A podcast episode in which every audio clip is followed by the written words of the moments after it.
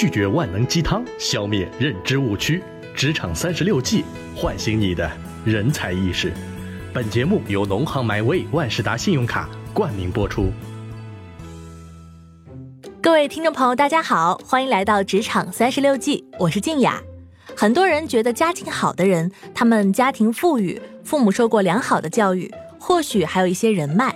这可能不足以让他们过得多春风得意，但是这些成长环境中的优势，却很可能转化成他们的工作方式、处事方式等，使他们在职场上获得更多的机会和更长远的发展。那么接下来我们将要开启职场三十六计的锦囊，解决第二十个职场问题：家境好是一种职场优势吗？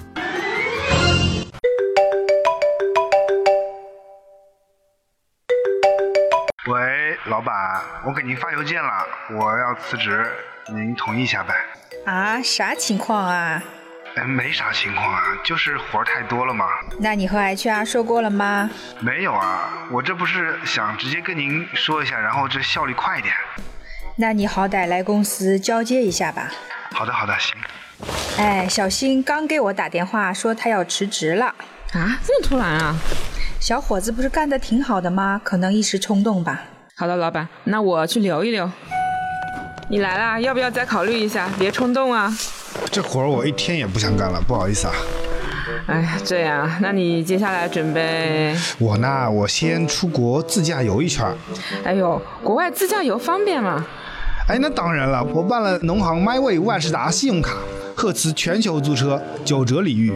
海南航空国际机票等产品享低至九折优惠，飞机飞到那里，机场租还车，多方便呐！那你这不就是休个假的事儿吗？何必要辞职呢？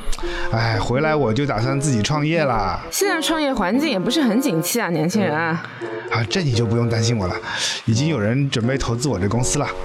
这么厉害，哪个公司投的呀？我爸妈呀！我天！原来他爸妈是集团董事长，妥妥的富二代呀。有的人觉得企业更喜欢聘用寒门子弟，因为他们踏实勤奋、拼劲十足，愿意吃苦。但也有人发现，企业用人的理念好像也在潜移默化的发生一些变化，他们更愿意聘用家境好的员工。细究原因，可能主要是这两个。一是穷孩子吃苦耐劳的优势逐渐被技术进步所取代，随着办公室自动化程度的提高，工作流程的优化，许多岗位对于体力重复劳动的要求越来越少，在企业中创新型、综合型的岗位却越来越多，这使得企业在选拔员工时减弱了对勤奋肯干、吃苦耐劳等素质的要求。逐渐倾向于对于员工综合素质、创新能力的考察。家境好的员工在他们成长过程中享受到更多更优质的教育资源，有机会学习各种特长，到各地旅游，参加各种社交活动。这些经历使他们有更为广阔的眼界、更全面的知识结构和更强的适应能力。二是企业对员工所拥有的社会资源提出了更高的要求。很多企业招聘时已经把对资源的要求赤裸裸地写在了岗位要求里了，比如有媒体资源者优先，有金融行业客户资源者优先。许多企业甚至高薪聘请中国的名流二代担任重要职位，企业不需要他们做任何具体的工作，更多的是希望依靠他们的人脉来进入特定市场。这样的合作能为企业省下高昂的市场公关、渠道等费用。深圳就有一家互联网公司聘用了一名应届生，入职两周就拿下了之前半年都未谈妥的合作项目。因为第一次会面，对方的负责人就发现前来谈判的是好友的女儿，公司当然乐见其成。企业从来没有嫌贫爱富，只是在做一个理性的选择。任何一家企业都以盈利为核心目标。自然会选择经济上效用更高的员工。个体的精力是有限的，家境优渥的员工不仅不需要操心房租、水电煤这种琐事，甚至可以为了提高业务能力和工作效率，投入更多的资源，例如租住在离公司更近的地方，报名学习相关的课程等。随着职位的晋升，升得越高的职位，对于员工的系统思考、大局意识的要求也就越高。家境好的孩子自信，不会为一时的高薪而影响决策。但你说家境好的人情商就一定高吗？做事就一定靠谱吗？那也不一定。企业有时候也会担心家境好的员工可能一个不开心撂挑子就走人了，怎么办？当老板想用加薪升职去激励他时，但可能毫无诱惑力，怎么办？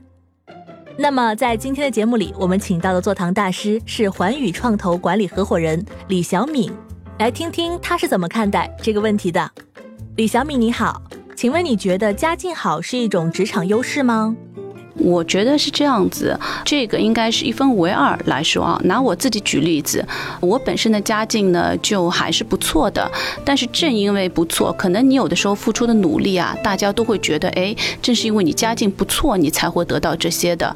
所以久而久之之后呢，自己往后的，包括在学生时期的时候呢，就会不想把家境好作为一个就是很张扬的一件事情，来让同学们啊，或者后来职场上的同事们知道，想靠自己的这个实力来证明自己，并不是靠着后背有靠山来做很多的事情，这是一方面。那从第二个忠诚度而言的话呢，现在大家都讲一种企业文化跟精神，我会觉得现在的年轻人更希望的是一种精神领袖引导你的同事，就好比就像小米这样子啊，他会聚集一帮他忠实的这个粉丝以及他的这个员工，所以我觉得这一种还是一个领导。人的一个向心力，以及企业跟团队的文化所能够引领，或者是说聚拢一部分的人，并不是说你家境好跟不好，这个员工就会走或者是不走。我觉得从员工跟老板的角度上来说，应该是还是分两点。我觉得家境好啊，比较适合做像市场。我拿我自己来举例子，我就觉得我自己就是一个销售，因为家境好会有一定的优势，这是第一个。第二个的话呢，它比较利于做销售。就是说，他还会用他的家里的一部分的这个关系来运作一部分的社会的，为公司可能出一部分的这个力，这是还是比较重要的这一点。那么，如果是说你让家境好的人，他在一般的公司里面就做一个 office 的行政，那我觉得他家境好，其实并不能够给公司，并且给他自己本身带来很大的优势。如果是说我的员工他家境好的话，做销售嘛，单位不配车，你开一部比较好的车出去的话。我会觉得，哎，呃，他的穿着，包括他的用品啊，那我觉得我的客户方也会觉得，嗯，比较满意，是这样子。寒门子弟的话，还是看他们的专业能力吧。刚刚那个就是开玩笑啊，就是并不是说寒门子弟来说的话，他就一定是坐办公室的。我觉得还是一种个人的一种表现力，因为做市场的人必须要活跃，做销售他必须要会懂得跟别人沟通。那也可能寒门子弟他的这个心理承受能力会比较强。一点，跟客户上面的话，可能婉转度会更高一点。所以，无论是寒门的还是家境条件好的，能不能胜任这个岗位，还是看自己的一个工作的能力以及自我对自我定义的一种肯定。感谢李小敏的回答。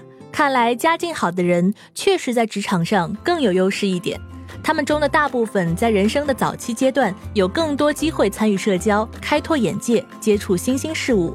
这些经历对于他们处理职场中的人际关系、快速获取新技能都起到了不可忽视的作用。但这并不代表我们每个家庭普通的人就可以自暴自弃。家境的情况只是暂时的，时间不会为谁而停止。可能大家的起点略有偏差，但这并不代表什么。老板们看重的还是在经济上效用更高的员工。所以啊，还是要永远在学习的道路上不断的提升自己。还是那句话，梦想还是要有的，而且你已经努力了，你的儿子说不定就是下一个王思聪啦。好了，感谢收听由农行 MyWay 万事达信用卡冠名播出的《职场三十六计》。家境好是一种职场优势吗？如果您也觉得有所收获的话，欢迎分享给更多的人。我是静雅，我们下期再会。本节目由喜马拉雅独家播出。